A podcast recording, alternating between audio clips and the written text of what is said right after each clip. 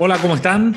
Es lunes 17 de julio de 2023. Es el podcast Política para Adultos que cada lunes hacemos aquí en el Libero junto a Pepe Out y Jaime Belolio. Como siempre, analizando la política contingente. El, tema del momento, Pepe y Jaime, eh, uno de los temas del momento, es la gira del presidente Boric a Europa y más que las actividades protocolares o las reuniones que tenga ahí bilaterales o multilaterales, han sido las cuestiones que tienen que ver con Chile. Eh, dos cosas en específico. Uno, la, condecoración a eh, Baltasar Garzón, el, ex juez Baltasar Garzón, eh, que ha generado gran revuelo, y luego esta especie de invitación, como aclaró hoy día la ministra Camila Vallejo, a las fuerzas políticas a firmar un documento eh, rechazando todo tipo de quiebre democrático o rechazo a el golpe de Estado. Pepe Out, ¿qué te parece esta controversia o estas controversias que se han generado? Bueno, en realidad lo más relevante, lo que más me atrae es el reconocimiento explícito que cancela definitivamente la leyenda de los 30 pesos que hizo en Madrid el presidente, destacando 30 años de reducción de la pobreza, de fortalecimiento de las instituciones, de inserción internacional en lo económico, en fin, ¿ah? eh, porque, porque revela de alguna manera un cierre de un periodo ¿ah? y una invitación a lo suyo a cerrar ese periodo en que se constituyeron intentando aniquilar ¿ah? a la fuerza política que había gobernado durante un par de décadas. Y, y, claro, lo que está ocurriendo es algo así como, como, como lo que dicen los psicoanalistas. Pues. Es decir, uno primero va a matar al padre, pero luego se da cuenta que lo necesita y le insufla respiración artificial ¿ah? y lo hace revivir porque es indispensable, indispensable en este caso para gobernar, para seguir adelante, para ampliar su coalición, en fin. ¿ah? Y estamos en ese proceso.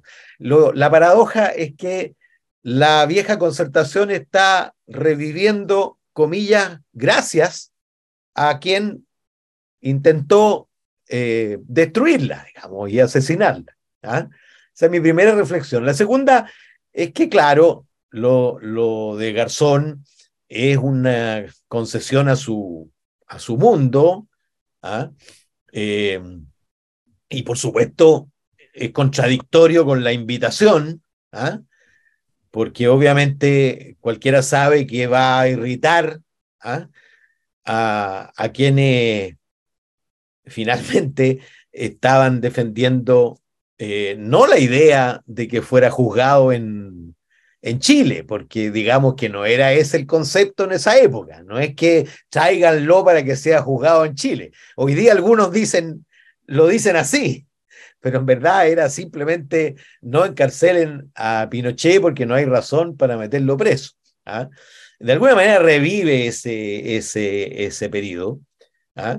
Eh, la complicación adicional, además, es que Garzón fue abogado muy activo ¿ah? de nuestro conflicto con, con Bolivia. Claro, eh, defendió la tesis boliviana salida al mar, claro. E, efectivamente, efectivamente. Pero, pero en verdad, lo que más me interesa es que el presidente, cuando sale, ¿ah? eh, tiene que hablarle al mundo. Y el mundo le dice y le pregunta seguramente, eh, o le habla seguramente de las décadas de crecimiento sostenido, de paz social, etcétera, de reducción de la pobreza y obviamente y de, inserción internacional y obviamente, bueno, él tiene que responder, como yo decía, ¿te acuerdas la otra vez eh, esa cerveza que se tomó con Trudeau y Trudeau le debe preguntar, oye, ¿qué te pasa con el TPP-11? ¿Ah?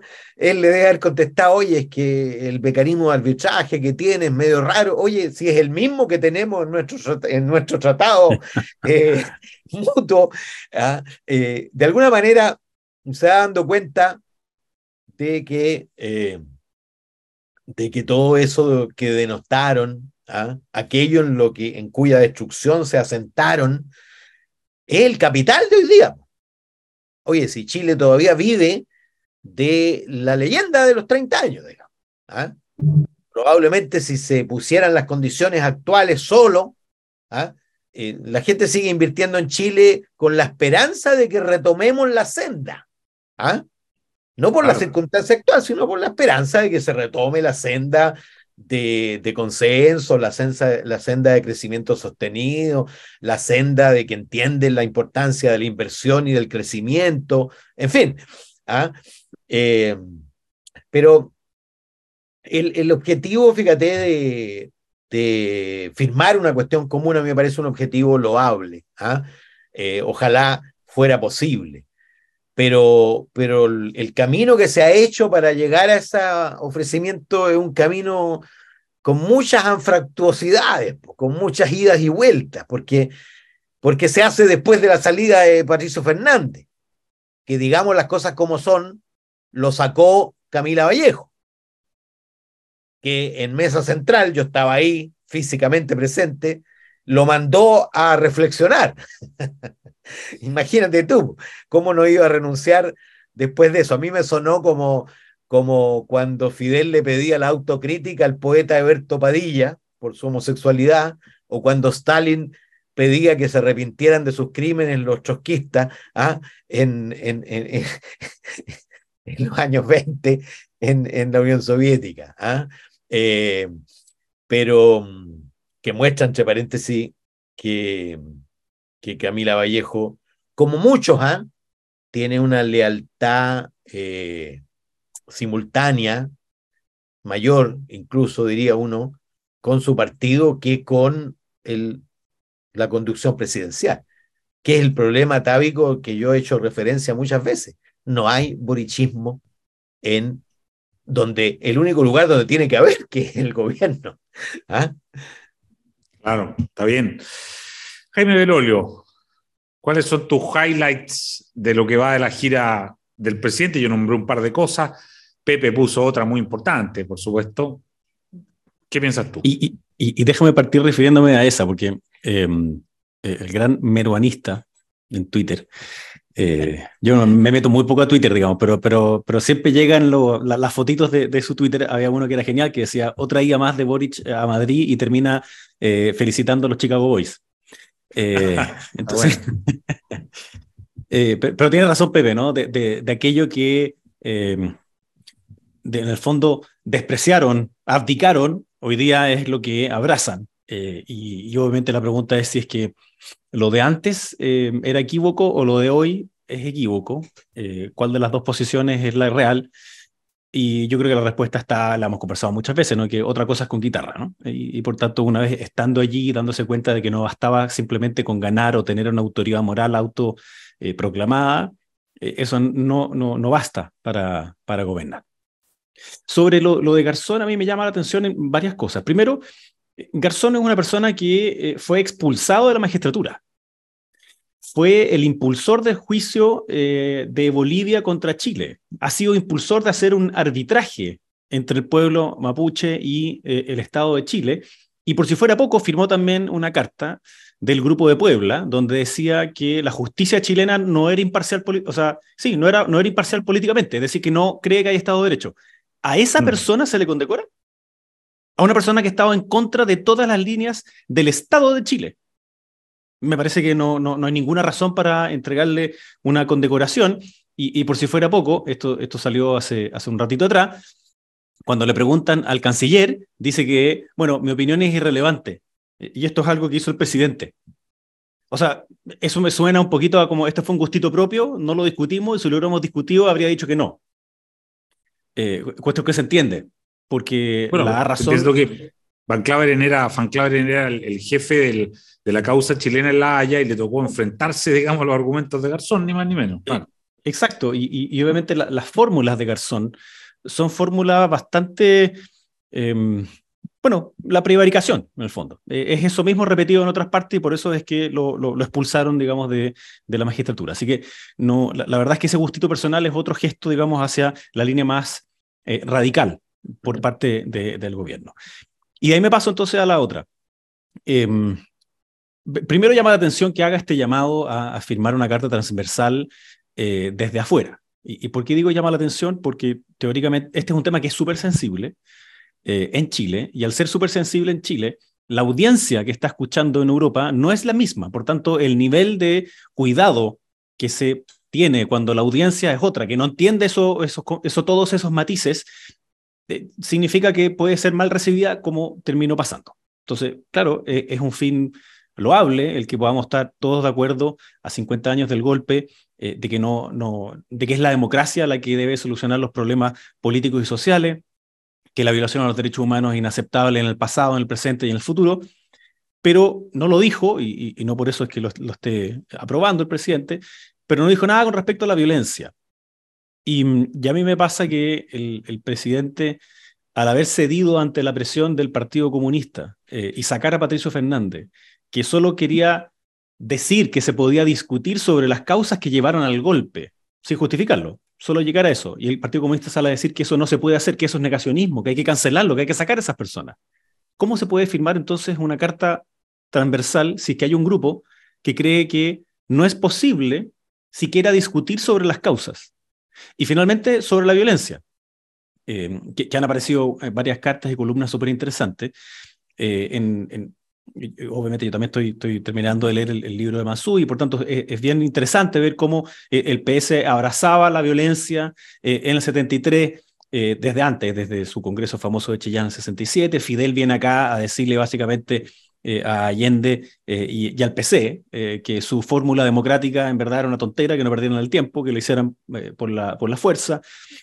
Y, esa reflexión que hace el PS después en el exilio, después de, además que tuvo obviamente personas que sufrieron violación a derechos humanos, me pasa que si lo traemos al presente, y particularmente el año 2019, el Partido Comunista estuvo a favor de la violencia en las calles estuvo en contra de la salida democrática que se firmó en noviembre del 2019. Y por tanto sigue soportando de alguna forma a otros regímenes que lo hacen a través de la violencia. Entonces, si adentro de su propia coalición el presidente tiene un grupo de personas que apoyan dictaduras de hoy, que apoya la violencia como forma de expresión política, es difícil que pueda haber una carta común en donde todos digamos, sí, no queremos golpe de estados, esto se hace a través de la democracia las violaciones de derechos humanos son inaceptables y también la violencia política o la violencia como forma de expresar la política es inaceptable. Y esa parte yo creo que obviamente le falta, se la disputan dentro de eh, la izquierda eh, y no me parece que haya verdaderamente un ánimo de, de, que esto sea transversal cuando acaban de cancelar a una persona de izquierda simplemente por intentar hacer lo mismo. Y cuando abrió la boca, salieron a atacarlo para sacarlo. Bueno, eh, precisamente eh, en el tema de la carta, o en el tema más bien de, este documento o esta declaración conjunta que quiere el presidente que se firme, eh, él habla de, cuando, lo, explica en una entrevista en España, habla de nunca más interrumpir un proceso democrático o interrumpir una democracia o un quiebre democrático. efectivamente, después del 18 de octubre del 2019, pudo haber habido en Chile un quiebre democrático, porque eh, acuérdense ustedes que se presenta una acusación constitucional para destituir al presidente Piñera, y de hecho, Pepe que está acá fue... Dos veces, no solo una, de hecho. Dos veces, claro. Y, y, Pepe que está aquí presente hizo mucha noticia en esa época porque votó en contra de eso. Eh, entonces, eh, si, si, se hubiese, si hubiese prosperado esa acusación constitucional contra el presidente, lo hubiesen destituido, habríamos tenido una interrupción eh, de la democracia, digamos, eh, y habría sido distinto. No sé, ¿tú, tú, Pepe, crees que hay agua en la piscina para firmar un, documento de esas características? No lo sé, yo coincido con Jaime de que obviamente eh, la, el, la intolerancia, el rechazo a la violencia para hacer avanzar causas sociales o bloquear el avance de causas sociales, eh, tiene que estar a la base de, del consenso. ¿ah? Eh, no, solo, no solo la idea de no repetir eh, soluciones autoritarias para crisis democráticas, no solo declarar intolerable toda violación de derechos humanos protagonizada por el Estado sobre las personas, sino también una declaración común de rechazo a la violencia como herramienta política. Yo, yo suscribí, fíjate, con Isa Cort, que protagonizó con Tucapel Jiménez y otros, un, un proyecto de ley que obligaba a los partidos, en la ley de partidos políticos, a, a poner explícitamente en su declaración de principio, en su estatuto, el rechazo a la violencia como herramienta de acción política. Y a mí me parece que eso es básico para la democracia, es obvio. ¿ah? Perdona, spoiler, adivinen quién votó en contra. El Partido Comunista. sí. claro, claro, por supuesto. Eh, bueno, pero ese es un desafío. O sea, y, y en verdad tendría interés ese documento si pone en tensión también a lo suyo.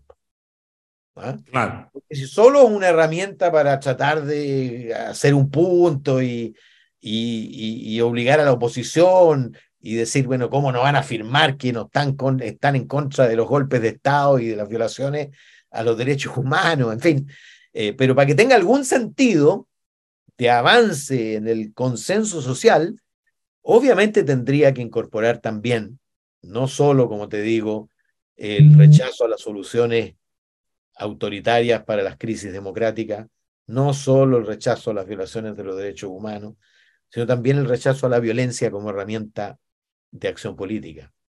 Claro. De acuerdo. Eh, pasemos al, tema, al, otro tema del día ahora, eh, que tiene que ver con esta reunión de la oposición de Chile Vamos, de Chile Vamos, no de la oposición completa, hoy día hay como tres oposiciones distintas, una más de centro, otra de centro derecha y otra eh, de derecha propiamente tal, digamos que republicano. Em, y, se reúne Chile Vamos después de lo que les pasa la semana pasada. Eh, nosotros habíamos dicho aquí lo malograda que venía ah, eh, la acusación constitucional contra el ministro de Educación. Finalmente ocurre lo que suponíamos, que no, no se logra los votos. Pero el Chile Vamos queda muy, muy friccionado, muy, muy herido, muy dañado. E incluso habla de puñaladas, digamos, y de una, unos epítetos eh, bastante sangrientos. Eh, Jaime, déjame partir por ti en esta. Em, ¿Cómo está la salud de Chile Vamos? Eh, ¿Qué te parece la reunión que hubo esta mañana y, cómo lo ves para el futuro? A ver, la reunión me parece muy bien. Em, a la salida de dicha reunión se fijaron así como algunos puntos entre decían que em, se van a juntar de manera semanal para hacer una estrategia común en, el plebiscito, o sea, en, lo constitucional, en el plebiscito salida, luego en la elección municipal, que es la que viene, que van a hacer una labor importante en materia de fiscalización eh, y así. Y, también tener una posición conjunta en parte de las reformas que eh, tiene el gobierno. Eh, eso debió haber sido así desde el primer día, ¿no? Em, cuando hay un gobierno, están obligados en comillas, o, quien, quien, los obliga a sentarse en la mesa es el propio gobierno. Me, me tocó estar muchísimas veces en el comité político que se hacía después de tener con el presidente con los partidos.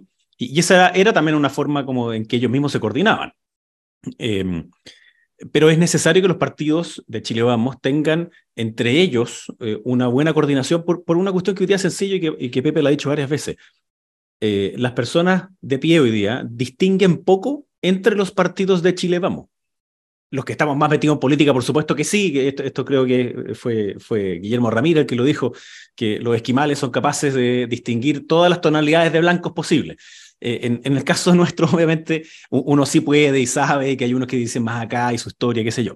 Pero, pero para el votante y para las personas comunes y corrientes que no siguen la política permanente, no es muy distinguible hoy día. Entonces, son voces disonantes que es algo que no le pasa al Partido Republicano, obviamente, que es algo que sí le pasa al Frente Amplio, de hecho, eh, y por tanto los casos que tienen hoy día los involucran a todos, aunque no quieran.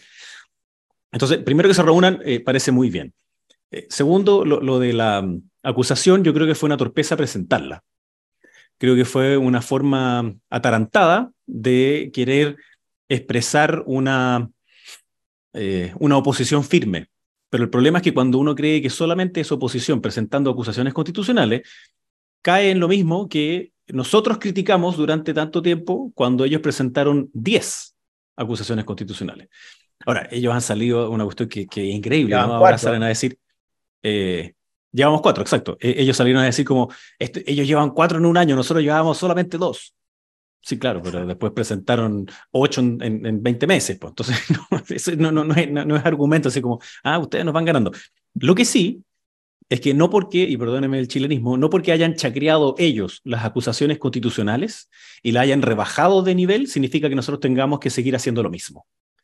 Porque además, para todos los efectos políticos, lo que se quería era que el ministro de Educación saliera, porque ha tenido una gestión paupérrima. Yo creo que es por lejos el peor ministro de Educación que hemos tenido de vuelta a la democracia, pero por lejos. Sin embargo, lo único que han hecho es mantenerlo en su cargo. Y que las prioridades del ministro, que están totalmente erradas, y ya se le ha dado dos, tres, cuatro oportunidades, van a seguir siendo erradas.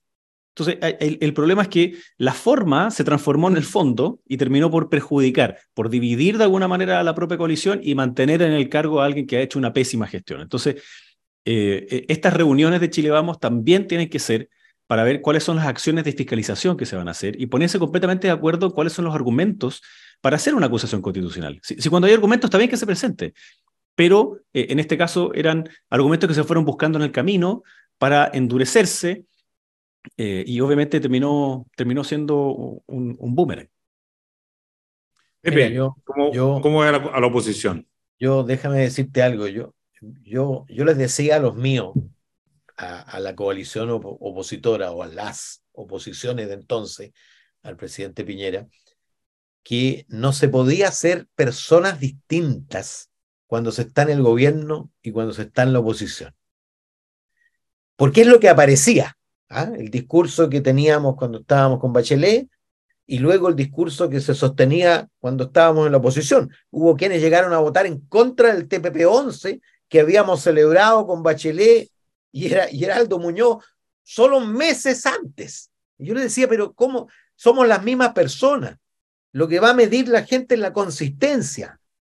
Y a los otros que no habían estado en el gobierno decía, oye, ustedes van a estar en el gobierno en algún momento piensen que van a estar en el gobierno y por lo tanto ajusten eh, a las dos situaciones.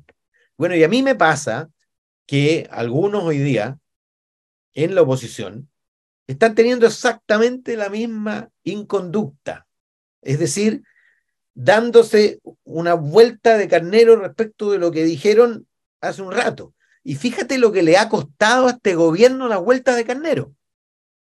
¿Ah? Claro y quienes aspiran a ser gobierno, porque hace cuatro elecciones que gana la oposición, las elecciones presidenciales, por lo tanto la probabilidad de que gane es muy alta, eh, quienes piensan que van a estar en el gobierno tienen que buscar consistencia.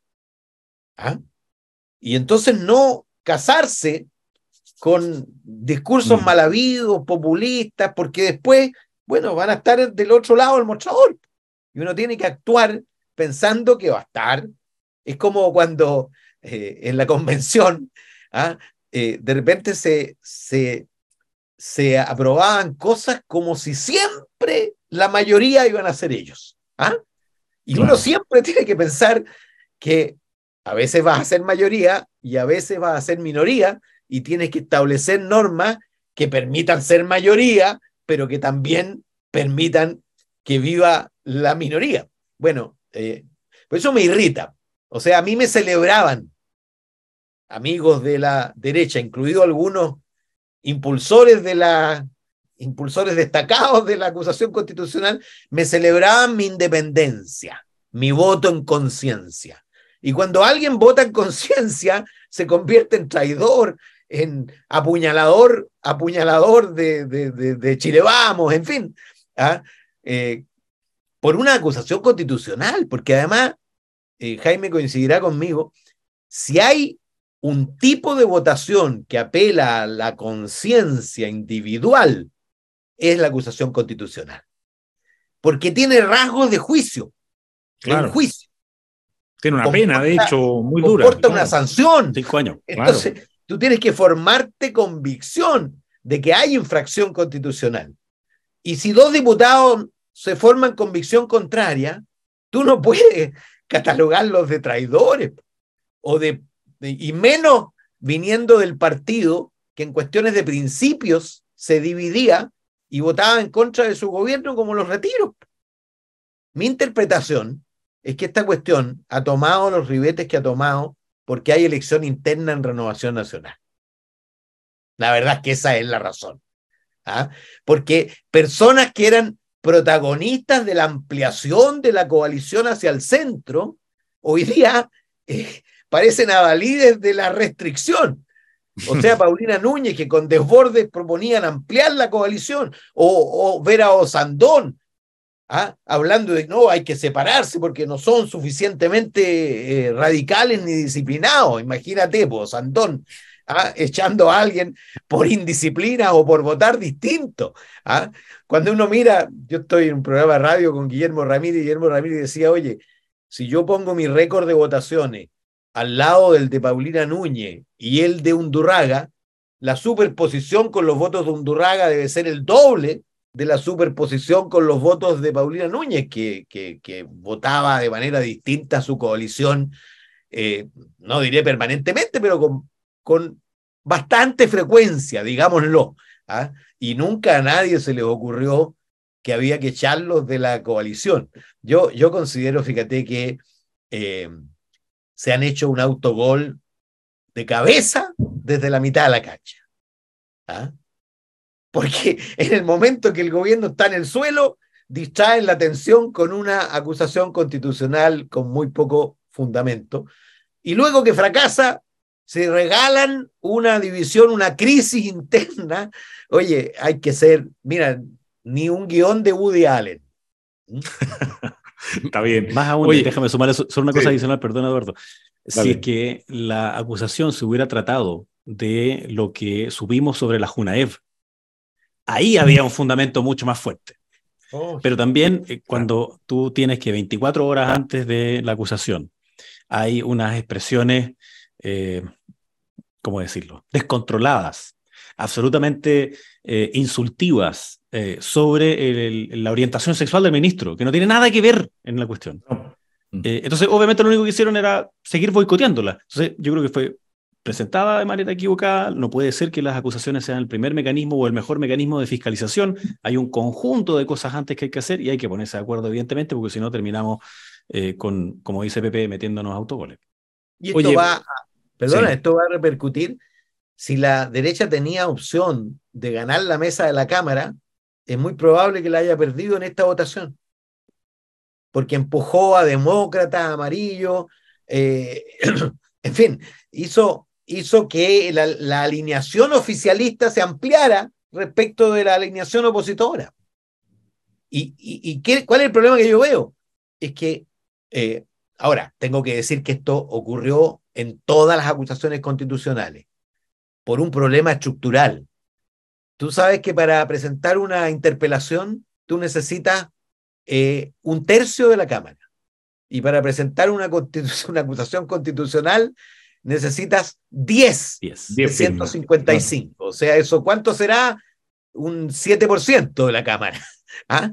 O sea, entonces es muy difícil impedir que se presente cuando hay alguien interesado. A veces era Pamela Giles, a veces era, qué sé yo, era, bastaba que un diputado empezara a conseguir y bueno, consigue uno de la bancada por acá y al final tiene 10. Y presentada la acusación, entonces viene el reflejo opositor y oficialista. Si soy opositor, voto a favor, si soy oficialista, voto en contra. Y así fue como la oposición a Piñera tuvo que bancarse, digámoslo, acusaciones constitucionales completamente infundadas y de manera forzada, porque si tú le preguntabas a los partidos antes de que se presentara y a los bancadas te decían, no, es una locura. Pero una vez presentada, se veían obligados. Y yo creo que ahí hay que hacer una modificación, Jaime. No puede ser que presentar acusaciones constitucionales sea menos costoso que interpelar. Demasiado barato. Yo, creo que hay que subir esa regla. O sea, imagínate que esto yo lo digo me tan broma, me tan serio, pero acusaron constitucionalmente a Raúl Figueroa por querer abrir los colegios. Acusaron en ese momento al intendente Guevara porque quería que no se tomaran ni destrozaran la Plaza Italia. Acusaron a la Marcela Cubillos porque tenía ideas que eran distintas a las que ellos pensaban. Eh, y así sucesivamente acusaron a Mañalich porque había gestionado la pandemia. O sea, o sea, es de loco, digamos, pero y, hoy día algunos te lo dicen, sí, nos equivocamos, en verdad, nosotros creemos que, que no debíamos haber hecho eso. Catalina Pérez, eh, antes de todo este escándalo, cuando se le preguntó sobre las acusaciones constitucionales, dijo, bueno, es que en verdad ahí estábamos en otro contexto, entonces ahí se justificaban, pero ahora no se justifican. ¿Cómo es posible que ahora quieran acusar a nuestros ministros? Bueno, eso es lo que nos pasa. Eso es lo que nos pasa, señores. Oye, un capítulo más de política para adultos. Eh, se fue el tiempo volando, volando. Yo habría puesto dos o tres temas más sobre la mesa, pero lamentablemente el tiempo es así. Eh, pero nos quedan para la, próxima hay Que decir, Hay que decir que el debate del otro día entre Pedro Sánchez y, y el líder del Partido Popular, creo yo, terminó de resolver la elección de este domingo en España.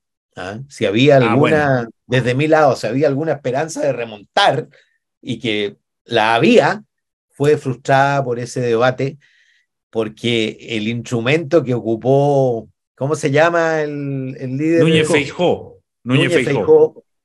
De sacar ese documento y de firmarlo y de pedirle que firme el compromiso de que el partido mayor ¿ah? le permitan gobernar, creo yo que fue un, un exocet. O sea, mm. el domingo, eh, creo yo. Tú pronosticas un, un, triunfo a la derecha, Pepe. ¿ah? Sí. sí. El PP en particular, digamos. Del PP. Yo, yo le adelanto que, bueno, el próximo lunes vamos a estar ya con los resultados de España, que es muy interesante porque saben que se produce esta cosa como medio de espejo con Chile. Eh, y lo vamos a analizar, pero déjenme anunciarle inmediatamente que estamos ya preparando un Política para Adultos en vivo, así es que eh, oportunamente se los vamos a indicar y uno de los temas va a ser, por cierto, la elección en España, que es, eh, es muy relevante. Así es que para que nos vayamos preparando. Pepe Out, Jaime Belolio, muchas gracias de nuevo. Entretenido programa. Nos vemos el próximo lunes. Que estén bien. Muchas gracias a ustedes también. Chao. El libero, la realidad como no la habías visto. Haz que estos contenidos lleguen más lejos haciéndote miembro de la red Libero.